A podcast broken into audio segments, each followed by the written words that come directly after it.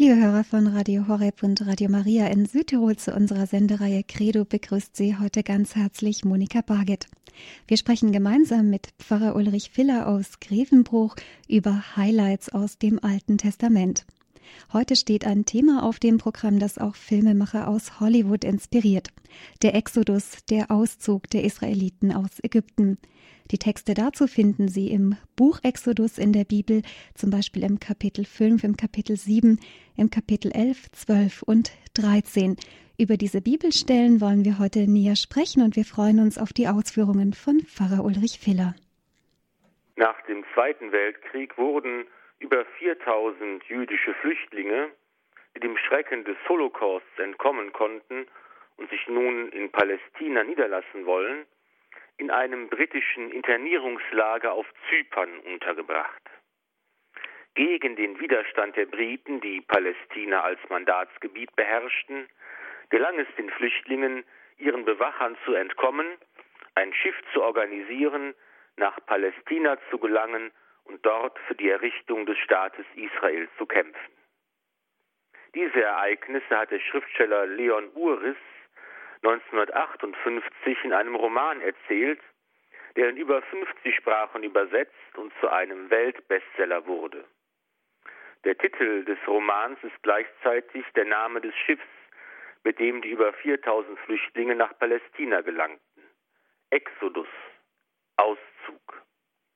Nicht zufällig ist das auch der Name des zweiten Buchs der Bibel, das die Geschichte vom Auszug des Volkes Israel aus der ägyptischen Gefangenschaft erzählt.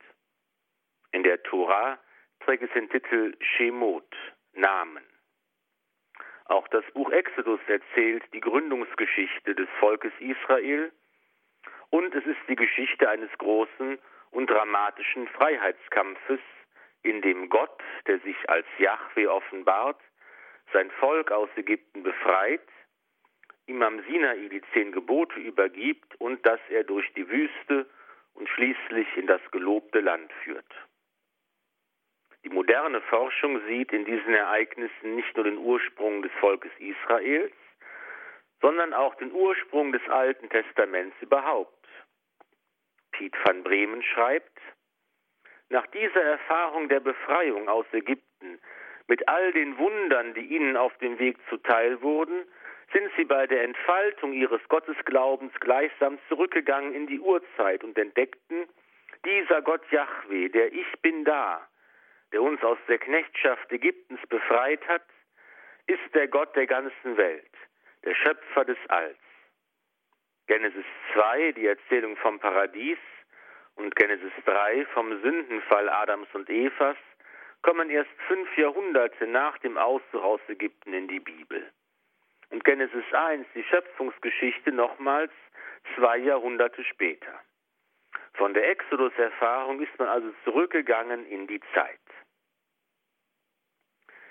Diese Ursprungsgeschichte Israels beginnt damit, dass Gott sich dem Mose im brennenden Dornbusch offenbart und ihm einen Auftrag gibt, und jetzt geh, ich sende dich zum Pharao, führe mein Volk, die Israeliten aus Ägypten heraus. Der Pharao ist von diesem Anliegen allerdings nicht begeistert. Warum soll er auf die hebräischen Fronarbeiter und ihre wertvolle Sklavenarbeit verzichten? Wenn Sklaven renitent werden, gibt es nur eine Antwort. Der Druck wird erhöht. Hören Sie nun, wie im Buch Exodus Kapitel 5, Vers 1 bis 9 die Begegnung Mose mit dem Pharao beschrieben wird. Danach gingen Mose und Aaron zum Pharao und sagten, So spricht Jahweh, der Gott Israels. Lass mein Volk ziehen, damit sie mir in der Wüste ein Fest feiern können. Der Pharao erwiderte, Wer ist Jahweh, dass ich auf ihn hören und Israel ziehen lassen sollte? Ich kenne Jahweh nicht und denke auch nicht daran, Israel ziehen zu lassen. Da sagten sie, der Gott der Hebräer ist uns begegnet und jetzt wollen wir drei Tagesmärsche weit in die Wüste ziehen und Jahweh, unserem Gott, Schlachtopfer darbringen, damit er uns nicht mit Pest oder Schwert straft. Der König von Ägypten entgegnete ihnen, Warum, Mose und Aaron, wollt ihr die Leute zum Nichtstun verleiten? Fort mit euch, tut euren Frondienst. Der Pharao fuhr fort, So viele Leute sind jetzt im Land und ihr wollt sie vom Frondienst abhalten. Am selben Tag noch gab der Pharao den Antreibern der Leute und den Listenführern die Anweisung, gebt den Leuten nicht mehr wie bisher Stroh zum Ziegel machen, sie sollen selber gehen und sich Stroh besorgen. Legt ihnen aber das gleiche Soll an Ziegeln auf, das sie bisher erfüllen mussten. Lasst ihnen nichts davon nach, denn sie sind faul und deshalb schreien sie, wir wollen gehen und unserem Gott Schlachtopfer darbringen. Erschwert man den Leuten die Arbeit, dann sind sie beschäftigt und kümmern sich nicht um leeres Geschwätz.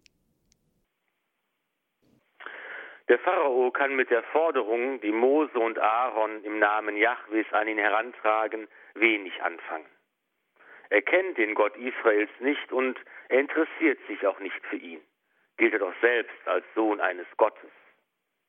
Wenn aber die hebräischen Sklaven Zeit genug haben zu diskutieren und ihre Lage zu erörtern, dann haben sie offenbar noch nicht genug Arbeit. Deshalb wird nun das Arbeitssoll erhöht. In jener Zeit wurde bei der Getreideernte der Halm nur knapp unterhalb der Ähre abgeschnitten, und so verblieben lange Stoppeln auf den abgeernteten Feldern. Diese wurden bei der Ziegelherstellung dem Lehm beigemischt, um den Ziegeln eine größere Festigkeit zu verleihen. Nun sollen die Arbeiter sich dieses Stroh selbst besorgen, ohne aber weniger Ziegel zu produzieren. Natürlich beschweren sich die Arbeiter und die aus ihrem eigenen Volk stammenden Aufseher über diese Maßnahme. Aber alle Beschwerden bleiben fruchtlos, so dass sich Mose schließlich hilfesuchend direkt an den Herrn wendet. Mein Herr, warum behandelst du dieses Volk so schlecht? Wozu hast du mich denn gesandt? Seit ich zum Pharao gegangen bin, um in deinem Namen zu reden, behandelt er dieses Volk noch schlechter aber du hast dein Volk nicht gerettet. Gott aber versichert dem Mose, dass er selbst seinem Volk zu Hilfe kommen wird. Jetzt wirst du sehen, was ich dem Pharao antue. Denn von starker Hand gezwungen wird er sie ziehen lassen. Ja, von starker Hand gezwungen wird er sie sogar aus seinem Land ausweisen. Das Unglück des Volkes Israel wird immer größer. Die Menschen leiden unter den grausamen Bedingungen ihrer Sklaverei. Vor diesem Hintergrund offenbart sich Gott nun mit großen Wundern. Es wird deutlich, wenn alles Verhandlungsgeschick versagt, wenn menschliche Möglichkeiten nicht mehr ausreichen, wenn es keinen Ausweg mehr gibt, dann soll man sich ganz und gar auf die Hilfe und Gnade Gottes verlassen. Und dieser Gott ist der Gott der Freiheit. Anders als der despotische Pharao, der ja in Ägypten auch als Gottheit gilt und verehrt wird und der dem Volk Israel seinen Willen aufzwingt, ist Jahwe der Gott, der Freiheit schenkt. Aber seine Freiheit ist keine ziellose Freiheit. Lass mein Volk ziehen, damit sie mir in der Wüste ein Fest feiern können. So lautet sein Befehl an den Pharao. Das Ziel der Freiheit ist Gott selbst. Denn nur dann, wenn der Mensch Gott erkennt und ihm dient, wird er zur wahren Freiheit finden. Ohne dieses Ziel führt die Freiheit die Menschen nur in das Chaos, die Anarchie, in neue Unterdrückung, neue Unfreiheit. Nur wenn der Mensch Gott dient, wird er wirklich frei. Denn nur in der Begegnung mit Gott kann der Mensch wirklich zu sich selbst kommen, sich verwirklichen, in Wahrheit frei sein. Mose war 80 Jahre und Aaron 83 Jahre alt, als sie mit dem Pharao verhandelten. Der Herr sprach zu Mose und Aaron: Wenn der Pharao zu euch sagt, tut doch ein Wunder zu eurer Beglaubigung, dann sagt zu Aaron: Nimm deinen Stab und wirf ihn vor den Pharao hin. Er wird zu einer Schlange werden. Als Mose und Aaron zum Pharao kamen, taten sie, was ihnen der Herr aufgetragen hatte. Aaron warf seinen Stab vor den Pharao und seine Diener hin, und er wurde zu einer Schlange. Da rief der Pharao Weise und Beschwörungspriester, und sie, die Wahrsager der Ägypter, taten mit Hilfe ihrer Zauberkunst das Gleiche. Jeder warf seinen Stab hin, und die Stäbe wurden zu Schlangen. Doch Aarons Stab verschlang die Stäbe der Wahrsager. Das Herz des Pharao aber blieb hart, und er hörte nicht auf sie. So hatte es der Herr vorausgesagt. Der Herr sprach zu Mose, Das Herz des Pharao ist ungerührt und er ist nicht bereit, das Volk ziehen zu lassen. Geh morgen früh zum Pharao, wenn er an den Fluss hinuntergeht, und tritt am Nilufer vor ihn hin. Den Stab, der sich in eine Schlange verwandelt hat, nimm mit.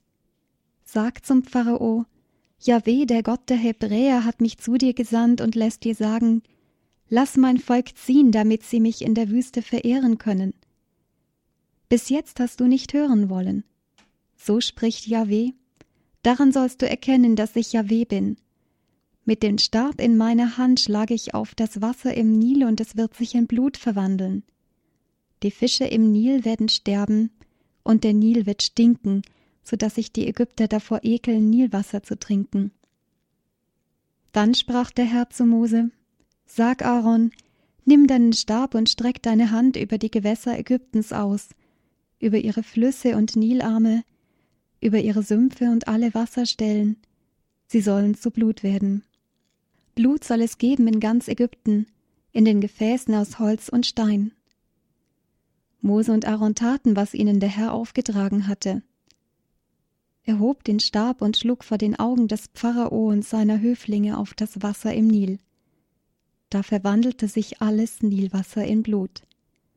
Die Fische im Nil starben, und der Nil stank, so dass die Ägypter kein Nilwasser mehr trinken konnten. Das Blut gab es in ganz Ägypten. Doch die Wahrsager der Ägypter taten mit Hilfe ihrer Zauberkunst das Gleiche. Das Herz des Pharao blieb hart, und er hörte nicht auf sie. So hatte es der Herr vorausgesagt. Der Pharao kehrte nach Hause zurück und nahm die Sache nicht ernst. Alle Ägypter gruben in der Umgebung des Nil nach Trinkwasser, denn das Nilwasser konnten sie nicht trinken. Mit starker Hand wird Gott den Pharao zwingen, das Volk Israel aus Ägypten ziehen zu lassen. Und diese starke Hand Gottes spürt der Pharao in den berühmten zehn ägyptischen Plagen, von denen nun sehr ausführlich und in volkstümlicher Sprache berichtet wird. Die erste Plage besteht in, den, in dem in Blut verwandelten Nilwasser. Die zweite Plage besteht aus Fröschen, die das ganze Land bedecken.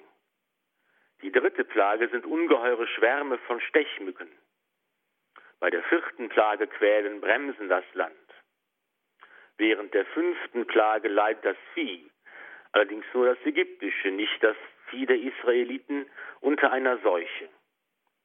Die sechste Plage besteht aus Geschwüren, vielleicht der Pest, die Mensch und Tier treffen. Die siebte Plage ist ein schwerer, vernichtender Hagelsturm. Die achte Plage sind riesige Heuschreckenschwärme, die alles fressen, was auf ihrem Weg liegt. Die neunte Plage ist eine durch Sandstürme verursachte, drei Tage andauernde dichte Finsternis, die sich über das ganze Land legt. Und die zehnte Plage schließlich besteht im Tod der Erstgeburt bei Menschen und Vieh. Die verschiedenen Überlieferungstraditionen, die wir im Buch Exodus unterscheiden können, setzen unterschiedliche Akzente. Einmal wird betont, dass es sich um Plagen handelt, durch die der Pharao bestraft werden soll, und zwar vor allem indem sein Volk bestraft wird. Eine andere Tradition betont, dass es sich um Wunder handelt, in denen die Macht Jahwes offenbart wird. Aber auch der Pharao und seine Priester und Zauberer können wunderbare Zeichen tun, und so entwickelt sich ein richtiger Wettstreit. Bereits vor der ersten Plage wird das deutlich, als Mose und Aaron sich durch ein wunderbares Zeichen als Gesandte Jahwes ausweisen. Ihr Stab wird zu einer Schlange. Davon aber lässt der Pharao sich nicht beeindrucken. Das können seine eigenen Zauberer auch. Und tatsächlich können auch sie ihre Stäbe in Schlangen verwandeln, wenngleich ihre Stäbe auch von Aarons Stab verschlungen werden. Und der Wettstreit geht weiter. Die ägyptischen Zauberer versuchen es dem hebräischen Gott und seinen Gesandten Mose und Aaron gleichzutun. Auch sie können das Wasser in Blut verwandeln, und auch eine Froschplage stellt kein Problem für sie dar. Bei der dritten Plage schließlich, den Stechmücken, versagen sie. Es gelingt ihnen nicht, diese hervorzubringen. Der unheimliche Wettstreit ist vorbei. Und sie erkennen ihre Niederlage an und sagen zum Pharao, das ist der Finger Gottes. Doch das Herz des Pharao blieb hart und er hörte nicht auf sie. Mit dem Ausdruck Finger Gottes ist das Wirken Gottes gemeint. Im Neuen Testament treibt Jesus Dämonen durch den Finger Gottes aus. Für den biblischen Erzähler waren die ägyptischen Zauberer, deren Namen im zweiten Timotheusbrief mit Jannes und Jambres angegeben werden, mit dem heidnischen Götzendienst verbunden. So ist der Wettstreit zugleich auch ein Kampf zwischen Yahweh und den heidnischen Göttern Ägyptens, die schließlich unterliegen. Die Sturheit des Pharao und sein Widerstreben werden in dem Ausdruck sein Herz bleibt hart zusammengefasst. Man kann auch übersetzen, sein Herz erstarkt, nämlich im Widerstand gegen Jahwe. Es entwickelt sich allmählich ein richtiger Kampf, ein Ringen um die ersehnte Erlaubnis, Ägypten verlassen zu können. Nimmt der Pharao zu Beginn der Plagen die Sache noch gar nicht ernst, wird er später eines Besseren belehrt. Immer wieder lässt er Mose und Aaron rufen, bittet sie, die Plagen zu beenden, gibt ihnen die Erlaubnis zum Auszug, bittet sie sogar, bei ihrem Gott Fürsprache für ihn einzulegen. Doch als Yahweh auf die Bitte des Mose hört, die Plage fortnimmt und die aktuelle Bedrohung verschwindet, da bereut der Pharao seine Zusagen, er verhärtet sein Herz und nimmt seine Versprechen wieder zurück. Schließlich aber hat Mose dem Pharao die letzte schreckliche Strafe angekündigt. Mose sagte, So spricht Jahweh, um Mitternacht will ich mitten durch Ägypten gehen. Dann wird der Erstgeborene in Ägypten sterben, vom Erstgeborenen des Pharao, der auf dem Thron sitzt, bis zum Erstgeborenen der Magd an der Handmühle und bis zu den Erstlingen unter dem Vieh. Geschrei wird sich in ganz Ägypten erheben, so groß, wie es keines je gegeben hat oder geben wird. Doch gegen keinen der Israeliten wird auch nur ein Hund die Zähne fletschen, weder gegen Menschen noch Vieh. Denn ihr sollt wissen, dass Jahweh zwischen Ägypten und Israel einen Unterschied macht. Dann werden alle deine Diener hier zu mir herabsteigen, sich vor mir niederwerfen und sagen, Zieht doch fort, du und das ganze Volk, das du anführst. Danach werde ich fortziehen. Er verließ den Pharao rot vor Zorn. Bei der Lektüre des Textes über die ägyptischen Plagen fallen manchmal Widersprüche auf, die durch die verschiedenen Überlieferungstraditionen, die hier zusammengefügt wurden, erklärt werden können. So spricht eine Tradition davon, dass Mose bereits vor der Ankündigung der zehnten Plage vom Pharao weggeschickt wird und nicht mehr wiederkommen darf. Hüte dich, mir jemals wieder unter die Augen zu treten, denn an dem Tag, an dem du die Augen trittst, musst du sterben. Da sagte Mose, gut, dein Wort soll gelten, ich werde dir nie mehr unter die Augen treten. Dem widerspricht eine andere Überlieferung, nach der Mose den Pharao zornig verlässt, nachdem er ihm die letzte Strafe, den Tod der Erstgeburt, angekündigt hat. Jetzt aber bereitet sich das Volk Israel auf den Auszug vor, wie Gott es angeordnet hat. In der letzten Nacht vor dem Auszug soll in jeder Familie ein heiliges Mahl gehalten werden.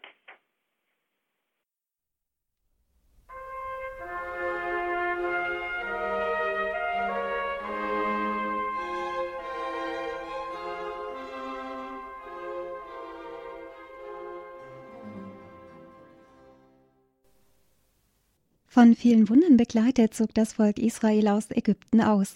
Eine Offenbarung Gottes, die bis heute fasziniert, Mut macht oder auch beschämt. Keine Frage also, dass diese biblische Geschichte zu den Highlights des Alten Testamentes gehört, über die wir in der Credo-Reihe hier bei Radio Horeb und Radio Maria sprechen. Eine Einführung in die biblischen Zeugnisse des Exodus, des Auszuges des Volkes Israel aus Ägypten, gibt uns heute Pfarrer Ulrich Filler aus Grevenbruch. Wir betrachten nun die Beschreibung des Passia in Exodus 12, 1 bis 40. Der Herr sprach zu Mose und Aaron in Ägypten: Dieser Monat soll die Reihe eurer Monate eröffnen. Er soll euch als der erste unter den Monaten des Jahres gelten. Sagt der ganzen Gemeinde Israel, am zehnten dieses Monats soll jeder ein Lamm für seine Familie holen, ein Lamm für jedes Haus. Ist die Hausgemeinschaft für ein Lamm zu klein, so nehme er es zusammen mit dem Nachbarn, der seinem Haus am nächsten wohnt, nach der Anzahl der Personen. Bei der Aufteilung des Lammes müsst ihr berücksichtigen, wie viel der Einzelne essen kann. Nur ein fehlerfreies, männliches, einjähriges Lamm darf es sein, das Junge eines Schafes oder einer Ziege müsst ihr nehmen. Ihr sollt es bis zum vierzehnten Tag dieses Monats aufbewahren. Gegen Abend soll die ganze versammelte Gemeinde Israel die Lämmer schlachten. Man nehme etwas von dem Blut und bestreiche damit die beiden Türpfosten und den Türsturz an den Häusern, in denen man das Lamm essen will. Noch in der gleichen Nacht soll man das Fleisch essen. Über dem Feuer gebraten und zusammen mit ungesäuertem Brot und Bitterkräutern soll man es essen. Nichts davon dürft ihr roh oder in Wasser gekocht essen, sondern es muss über dem Feuer gebraten sein. Kopf und Beine dürfen noch nicht vom Rumpf getrennt sein. Ihr dürft nichts bis zum Morgen übrig lassen. Wenn aber am Morgen noch etwas übrig ist, dann verbrennt es im Feuer. So aber sollt ihr es essen, eure Hüften gegürtet, Schuhe an den Füßen, den Stab an der Hand. Esst es hastig. Es ist die Passia-Feier für den Herrn. In dieser Nacht gehe ich durch Ägypten und erschlage in Ägypten jeden Erstgeborenen bei Mensch und Vieh. Über alle Götter Ägyptens halte ich Gericht, ich, der Herr. Das Blut an den Häusern, in denen ihr wohnt, soll ein Zeichen zu eurem Schutz sein. Wenn ich das Blut sehe, werde ich an euch vorübergehen, und das vernichtende Unheil wird euch nicht treffen, wenn ich in Ägypten dreinschlage. Diesen Tag sollt ihr als Gedenktag begehen. Feiert ihn als Fest zur Ehre des Herrn. Für die kommenden Generationen macht euch diese Feier zur festen Regel. Sieben Tage lang sollt ihr ungesäuertes Brot essen. Gleich am ersten Tag schafft den Sauerteig aus euren Häusern. Denn jeder, der zwischen dem ersten und dem siebten Tag gesäuertes isst, soll aus Israel ausgemerzt werden. Am ersten Tag sollt ihr eine heilige Versammlung einberufen und ebenso eine heilige Versammlung am siebten Tag. An diesen beiden Tagen darf man keinerlei Arbeit tun. Nur das, was jeder zum Essen braucht, dürft ihr zubereiten begeht das Fest der ungesäuerten Brote. Denn gerade an diesem Tag habe ich eure Scharen aus Ägypten herausgeführt. Begeht diesen Tag in allen kommenden Generationen, das sei für euch eine feste Regel. Im ersten Monat vom Abend des vierzehnten Tages bis zum Abend des einundzwanzigsten Tages esst ungesäuerte Brote. Sieben Tage lang darf sich in euren Häusern kein Sauerteig befinden, denn jeder, der Gesäuertes isst, sei er fremd oder einheimisch, soll aus der Gemeinde Israel ausgemerzt werden. Esst also nichts Gesäuertes. Überall, wo ihr wohnt, sollt ihr ungesäuerte Brote essen. Da rief Mose alle Ältesten Israels zusammen und sagte zu ihnen Holt Schafe oder Ziegen für eure Sippenverbände herbei und schlachtet das Passialam. Dann nehmt einen Isopzweig, taucht ihn in die Schüssel mit Blut und streicht etwas von dem Blut in der Schüssel auf den Türsturz und auf die beiden Türpfosten. Bis zum Morgen darf niemand von euch das Haus verlassen. Der Herr geht umher, um die Ägypter mit Unheil zu schlagen. Wenn er das Blut am Türsturz und an den beiden Türpfosten sieht, wird er an der Tür vorübergehen und dem Vernichter nicht erlauben, in eure Häuser einzudringen und euch zu schlagen. Haltet euch an diese Anordnung. Sie geltet dir und deinen Nachkommen als feste Regel. Wenn ihr in das Land kommt, das euch der Herr gibt, wie er gesagt hat, so begeht diese Feier. Und wenn euch eure Söhne fragen, was bedeutet diese Feier, dann sagt, es ist das Passia-Opfer zur Ehre des Herrn, der in Ägypten an den Häusern der Israeliten vorbeiging, als er die Ägypter mit Unheil schlug, unsere Häuser aber verschonte. Das Volk verneigte sich und warf sich nieder. Dann gingen die Israeliten und taten, was der Herr Mose und Aaron befohlen hatte. So machten sie es. Es war Mitternacht, als der Herr alle Erstgeborenen in Ägypten erschlug, vom Erstgeborenen des Pharao, der auf dem Thron saß, bis zum Erstgeborenen des Gefangenen im Kerker und jede Erstgeburt beim Vieh. Da standen der Pharao, alle seine Diener und alle Ägypter noch in der Nacht auf, und großes Wehgeschrei erhob sich bei den Ägyptern. Denn es gab kein Haus, in dem nicht ein Toter war.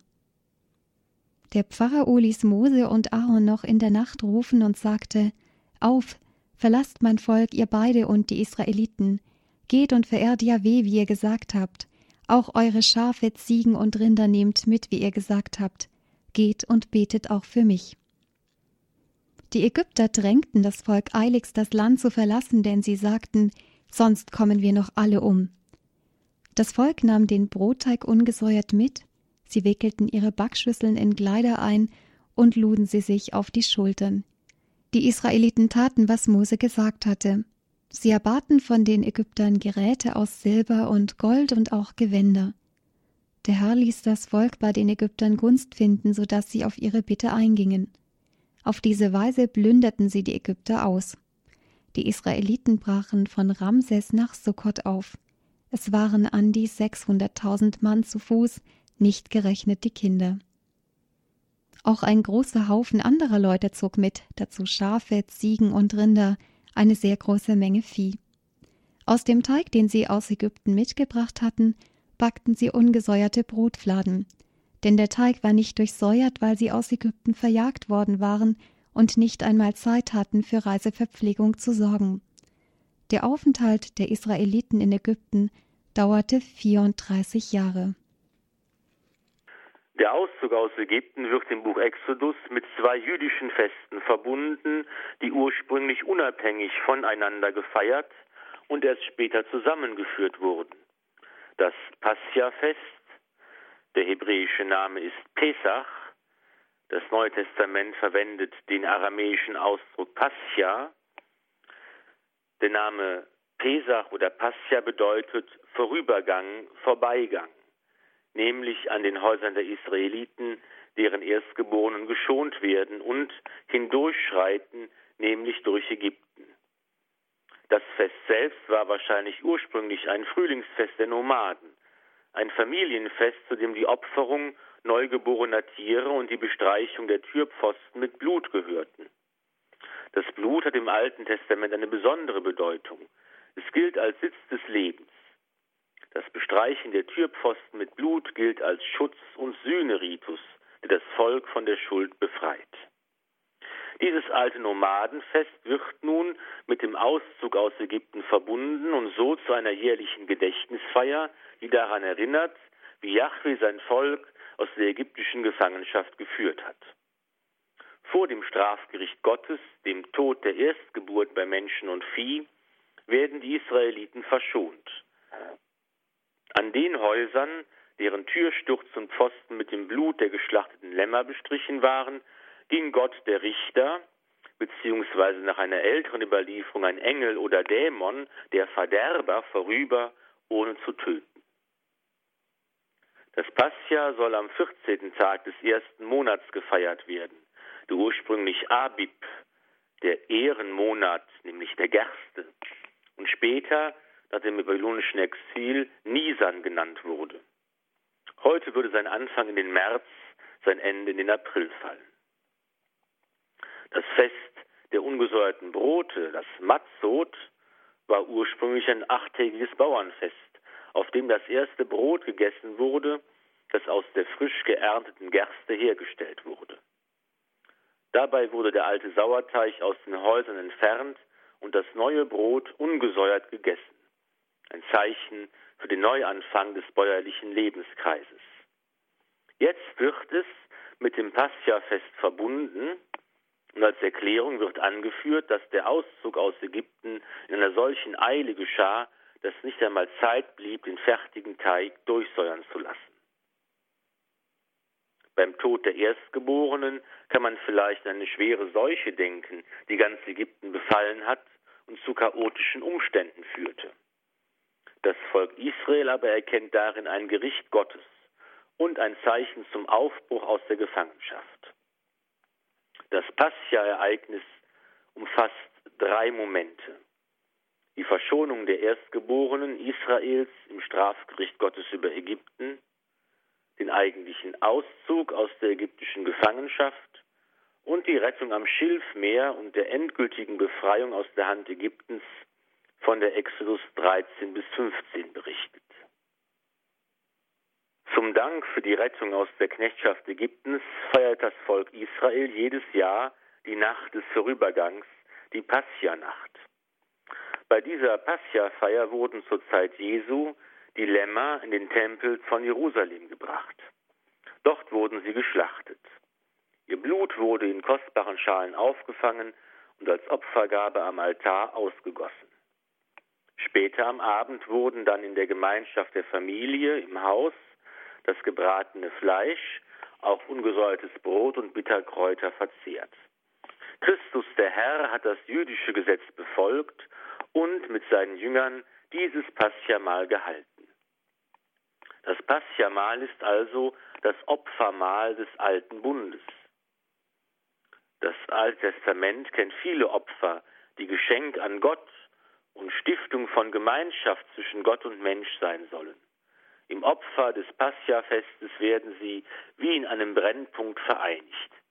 Es ist das Opfer, in dem der Bund Gottes mit dem Volk Israel immer neu geschlossen und besiegelt wird. Doch schon die Propheten Israels spürten, alle äußeren Opfer werden hohl, wenn sie nicht Ausdruck einer inneren Haltung sind. Es finden sich deshalb bei den Propheten harte Worte, die den ganzen Opferbetrieb des Tempels in Frage stellen. Bundestreue ist mir lieber als Schlachtopfer, Erkenntnis Gottes lieber als Brandopfer, sagt Hosea. Israel spürte, dass den Opfern des Tempels etwas Unvollkommenes anhaftete, etwas Vorläufiges und damit auch etwas Tragisches. Hier wurde eine Sehnsucht laut, die vom äußeren zum inneren Opfer, vom steinernen zum lebendigen Tempel, vom Ersatzkult zur wahren Anbetung rief. Das Neue Testament sagt, diese Sehnsucht wurde durch Gott selbst in der Ankunft Jesu Christi erfüllt. Was sich mit Jesus Christus verändert, erkennen wir, wenn wir auf sein letztes Passia-Fest schauen.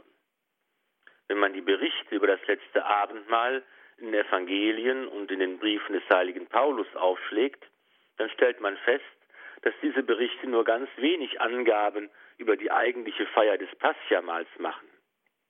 Der Grund dafür liegt darin, dass bei dieser Pascha-Feier, die wir das letzte Abendmahl nennen, etwas ganz Neues und anderes geschehen ist. Und er, Christus, nahm das Brot, sprach das Dankgebet, brach es und gab es ihnen mit den Worten, dies ist mein Leib, der für euch hingegeben wird. Tut dies zu meinem Gedächtnis. Ebenso nahm er den Becher nach dem Mahle und sprach, dieser Becher ist der neue Bund in meinem Blut, das für euch vergossen wird. Der alte Bund wurde geschlossen und besiegelt durch das Pascha-Opfer. In der Feier des letzten Abendmahls besiegelt Christus den neuen und ewigen Bund.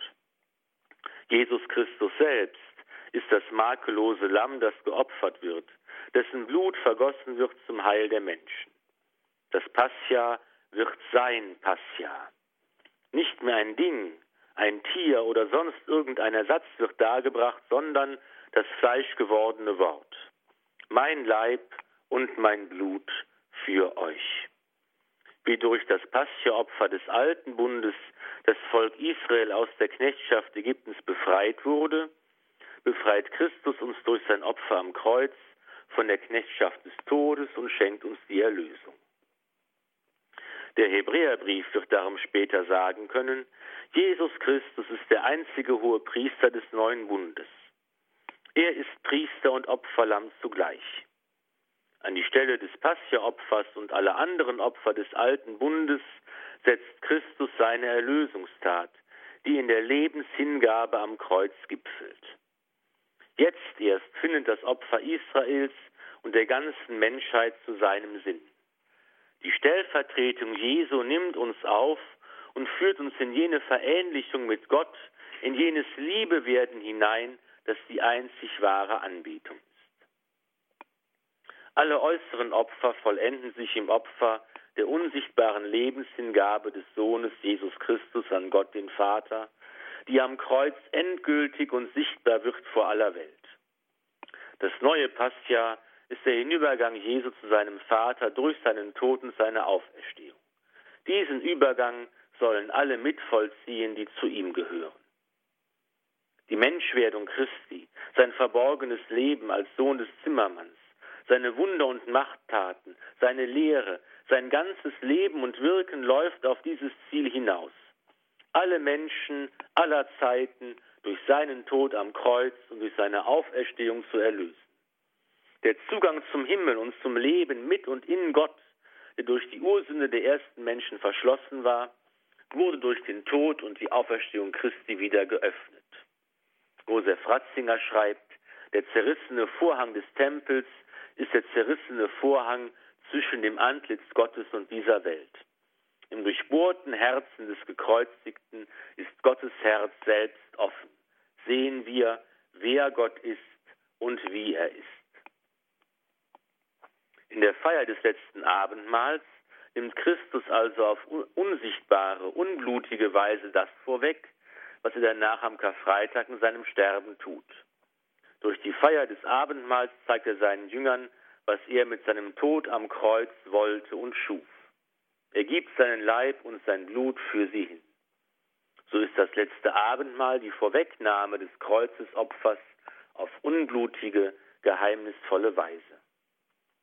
Zugleich gibt Christus seinen Aposteln einen Auftrag.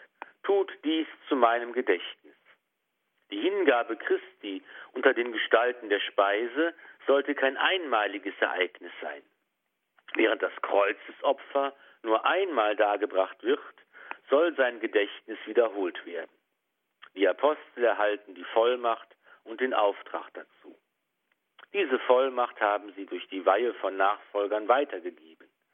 Alle Bischöfe und Priester stehen so in der Nachfolge der Apostel, wenn sie die heilige Messe feiern. Als der Pharao das Volk ziehen ließ, führte Gott sie nicht den Weg ins Philisterland, obwohl er der kürzere war. Denn Gott sagte, die Leute könnten es sonst, wenn sie Krieg erleben, bereuen und nach Ägypten zurückkehren wollen. So ließ sie Gott einen Umweg machen, der durch die Wüste zum Schilfmeer führte. Geordnet zogen die Israeliten aus Ägypten hinauf.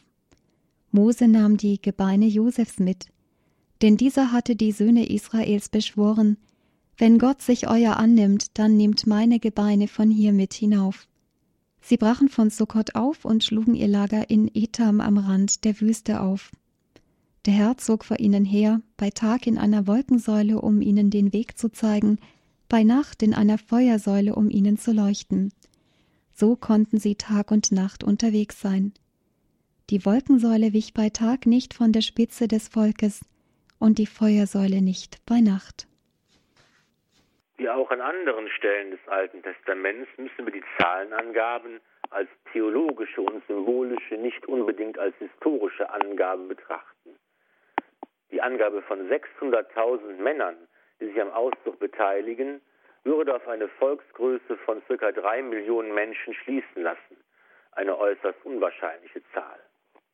Im Buch Numeri wird die Zahl der gemusterten Wehrpflichtigen mit 603.550 angegeben.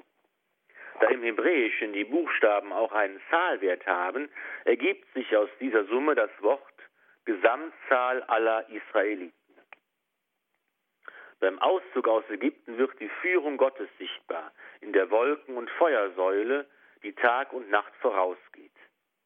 Gott verlässt sein Volk nicht. Er hat es befreit, er begleitet es auf dem Weg, er ist wirklich der Ich bin da. Mit dem Auszug aus Ägypten ist aber die Befreiung noch nicht vollendet. Ein langer und schwerer Weg liegt vor Mose, Aaron und dem Volk. Aber auch ein Weg voller Wunder, ein Weg, auf dem Gott seine Befreiungstat immer wieder erneuert.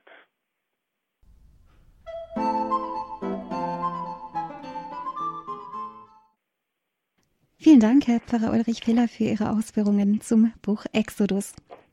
Wie schon in der Einleitung gesagt, lädt das Buch Exodus geradezu dazu ein, großes Kino aus dem Auszug der Israeliten zu machen. Es gibt auch viele Lieder gerade aus der amerikanischen Gospelbewegung, die dieses Thema aufgegriffen haben. Manchmal ist es vielleicht auch etwas unrealistisch und plakativ überhöht. Sind denn die ägyptischen Plagen überhaupt historische Ereignisse? Es gibt verschiedene Versuche, diese ägyptischen Plagen durch natürliche Phänomene zu erklären. Zum Beispiel durch ein Fischsterben, eine blutrote Verfärbung des Nilwassers durch kleine Pflanzen oder Tiere. Das hat man genauso herangezogen wie Unwetter oder Seuchen, Sandstürme oder Heuschreckeneinfälle. Manchmal wird auch ein Vulkanausbruch auf der ägäischen Insel Thera, die heute Santorin heißt, und die um 1500 vor Christus wahrscheinlich vor allem den östlichen Mittelmeerraum durch Qualm und Rauchwolken in Mitleidenschaft gezogen hat, mit den ägyptischen Plagen in Verbindung gebracht. Aber letztlich bleiben solche Versuche Spekulation.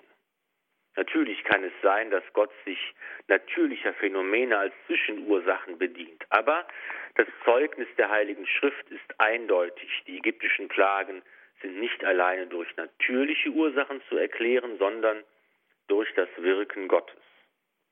Viele Menschen, die in Unterdrückung leben und auf diese Bibeltexte schauen, vielleicht gerade auch die Sklaven in den früheren USA, konnten sich immer klar mit Israel identifizieren.